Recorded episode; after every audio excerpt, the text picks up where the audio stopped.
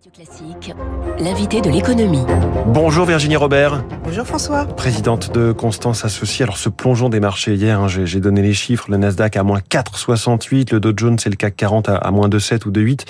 Un symbole parmi d'autres, le S&P 500, qui est donc le S&P 500 qui représente les 500 euh, valeurs les plus importantes aux États-Unis, on va le dire comme ça, qui est en bear market. Rappelez-nous ce que signifie cette expression. Bear market, c'est tout simplement quand on enfonce une baisse de plus de 20%. Bon, c'est un signal. Alors, pendant une séance. Hein. Alors, pendant une séance, cela dit, François, en trois séances, le S&P 500, sur les trois dernières séances, le S&P a perdu 9%. Hmm. Donc, c'est sévère. Là, c'est par rapport à son pic historique de janvier. Donc, absolument, tout à fait. Donc, euh, qui dit bear market, souvent, les, les investisseurs pensent que bah, c'est le début de, je dirais, d'une baisse peut-être encore plus prononcée à venir. C'est-à-dire qu'il n'y a plus de, de filet, en quelque hmm. sorte. Et je vous rappelle que le Nasdaq avait passé ce fameux niveau de bear market il y a exactement deux mois. Euh, et le Nasdaq a terminé hier, depuis le début de l'année, sur une baisse de plus de 30%. Mmh. Donc c'est tout à fait sévère. C'est tout à fait sévère. Airbnb moins 9%, Moderna et Boeing moins 8, Netflix et Tesla moins 7, Amex moins 5. Est-ce que c'est une forme de capitulation face aux difficultés du moment? c'est compliqué parce qu'effectivement, les investisseurs aiment bien avoir ce mouvement de capitulation pour dire ça y est, on est proche de la fin de la baisse, on est au bout du c'est se précipiter au fond de la piscine pour toucher le fond et, remonter. Exactement, c'est le mouvement de panique. C'est-à-dire mmh. que les marchés sont toujours vont toujours vers l'extrême, ont toujours un mouvement extrême, que ce soit à la hausse ou à la baisse. On l'a vu à la hausse en hein, 2021. Et, et donc, euh, euh effectivement, on, certains attendent ce mouvement de panique, de capitulation. Si on regarde effectivement les 9% de baisse et la baisse d'hier, on pourrait penser que c'est une capitulation. Néanmoins, certains regardent également ce qu'on appelle le VIX, c'est-à-dire l'indice de volatilité. On appelle l'indice de la peur. Ah, voilà, absolument. Et qu'on avait vu sur des niveaux absolument euh, mais euh, extrêmes lors de la crise de, de, de Lehman, hein, la crise financière.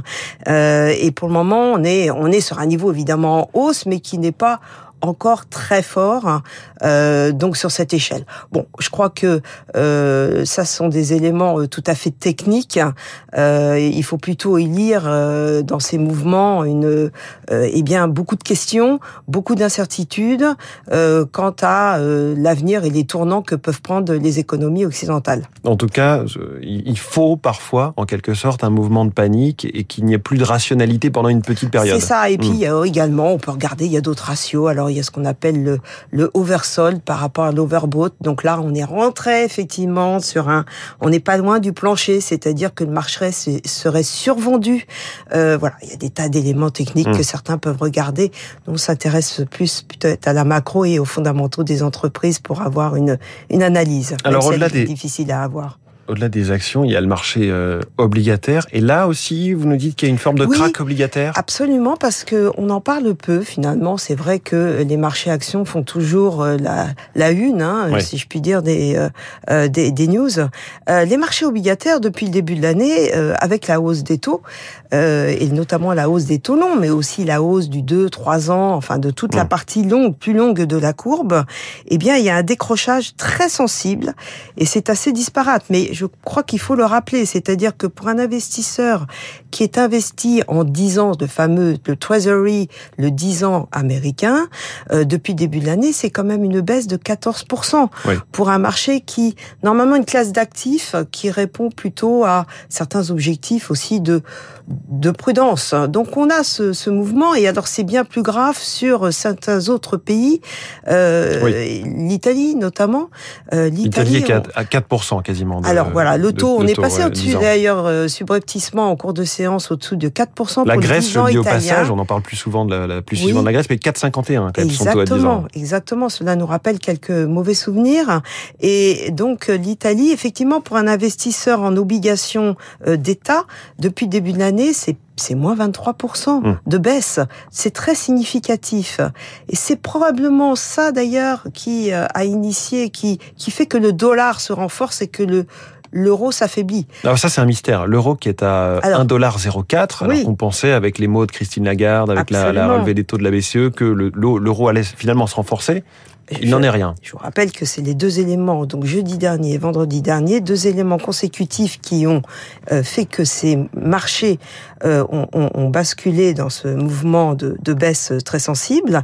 La BCE qui a en, j'allais dire enfin, oui, enfin, parce que les, les, banques centrales sont en retard, annoncer des relèvements de taux d'intérêt pour juguler l'inflation euh, qui est très importante. Euh, elle a donc été très claire. Et puis la fin d'une politique, de la fameuse politique de quantitative easing. Et puis euh, euh, vendredi, on a eu les chiffres d'inflation aux États-Unis qui étaient plus forts qu'attendus. 8,6 sur un an en mai, c'était à 8,3 en avril. On pensait que ça allait commencer à, décélérer. Finalement, ça a accéléré de nouveau euh, plus fort que jamais. Il faut du temps, vous savez, il y a toujours un lag pour que les choses se transforment et s'ajustent. Donc bon, là, il faudra attendre. Mais certains espéraient que ça commence à baisser aux États-Unis pour qu'ensuite peut-être ça, dans six mois, parce qu'on sur un peu de retard. On est, on est toujours décalé en, Europe. Ça baisse en et donc sur le sujet de l'euro-dollar, effectivement, eh bien qu'est-ce qu'on a vu, euh, ce qu'on a vu, c'est effectivement ces taux d'intérêt en Europe euh, qui ont remonté, donc la partie plus longue de, des courbes des taux, mais avec une dispersion qui est très importante, puisque sur le 10 euh, ans euh, allemand, on est aujourd'hui sur du 1,60, et si on a du 4% sur l'Italie, ce sont des spreads euh, qui sont importants, et ça, les investisseurs n'aiment pas, et ça a probablement mmh. contribué aussi à la baisse des marchés actions, parce que ce sont des éléments, se rappellent des, des, des, des, crises, mauvais souvenirs, des, mauvais souvenirs, et tout le monde déprime. Et tout le monde se dit, mais où va l'euro? Parce que pour l'euro, pour l'Europe, pour la construction, et, et pour les sujets de demain, c'est très très compliqué. Oui. La Fed euh, se réunit à nouveau aujourd'hui et demain. On aura des nouvelles précisions, comme toujours. Hein. Tout un cérémonial, conférence communiqué, puis conférence de presse.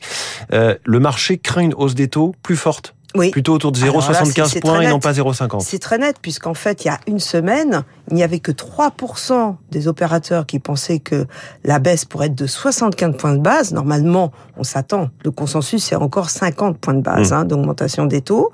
Mais on est passé de 3% à près de 30% qui pensent que ça sera 75 points de base. On a même vu une nouvelle catégorie arriver, à savoir euh, des investisseurs qui anticipent 100 points de base sur ah une hausse de taux. Bon, bon certains euh, jouent à se faire peur sans doute là-dedans. Oui, voilà. Alors, euh, de toute hmm. façon, le consensus maintenant est table sur euh, des hausses pour atteindre finalement à la fin d'année des taux, des taux courts à 3,75 à minima. Donc effectivement, cela nécessite encore des hausses de hmm. taux. Donc on verra et, ça sera scruté de, de près. on peut penser qu'une hausse à 50 points de base quelque part pourrait presque rassurer le, le, le, marché à suivre. À suivre. Est-ce que les marchés anticipent une récession finalement? Oui, alors maintenant, dans le consensus, puisqu'on parle de consensus, 50% pensent qu'il y aura récession. La vraie question, parce que la récession, c'est quoi? Là encore, c'est technique. Hein, c'est deux trimestres qui se suivent. de baisse du PIB. Voilà, absolument. Euh, donc euh, certains la voient pour 2023, mais en fait, dans les faits, euh, pour moi, à mon avis, la récession, si on a récession, c'est 2022. On va pas attendre 2023 parce qu'on va avoir un atterrissage euh, très euh, très rapide. Mmh. Euh, je pense que la Fed est en retard, elle agit euh, très très fort, donc on aura un atterrissage très rapide et on le voit déjà dans certains chiffres macro. Et, et, et, donc cette récession, la vraie question c'est est-ce qu'on va avoir une récession technique euh, où effectivement, on, sur deux, trois trimestres, euh, du fait de la hausse de ces taux d'intérêt, de ces anticipations, ou est-ce qu'on a une récession qui sera plus longue, ce que j'appelle une consumption recession, comme vous le savez, les consommateurs, eh bien, la consommation, c'est euh, le PIB, et, et, que là, il y ait vraiment un mouvement plus long qui s'installe. C'est là la vraie question. Bon, quel type de récession? En tout cas, il y aura la récession. C'est ce que vous nous dites ce matin. Merci beaucoup, Virginie Robert. Merci, François. Présidente de Constance Associée. Vous retrouvez cette interview, comme toutes les autres, sur radioclassique.fr et en vidéo sur Twitter. Bonne journée.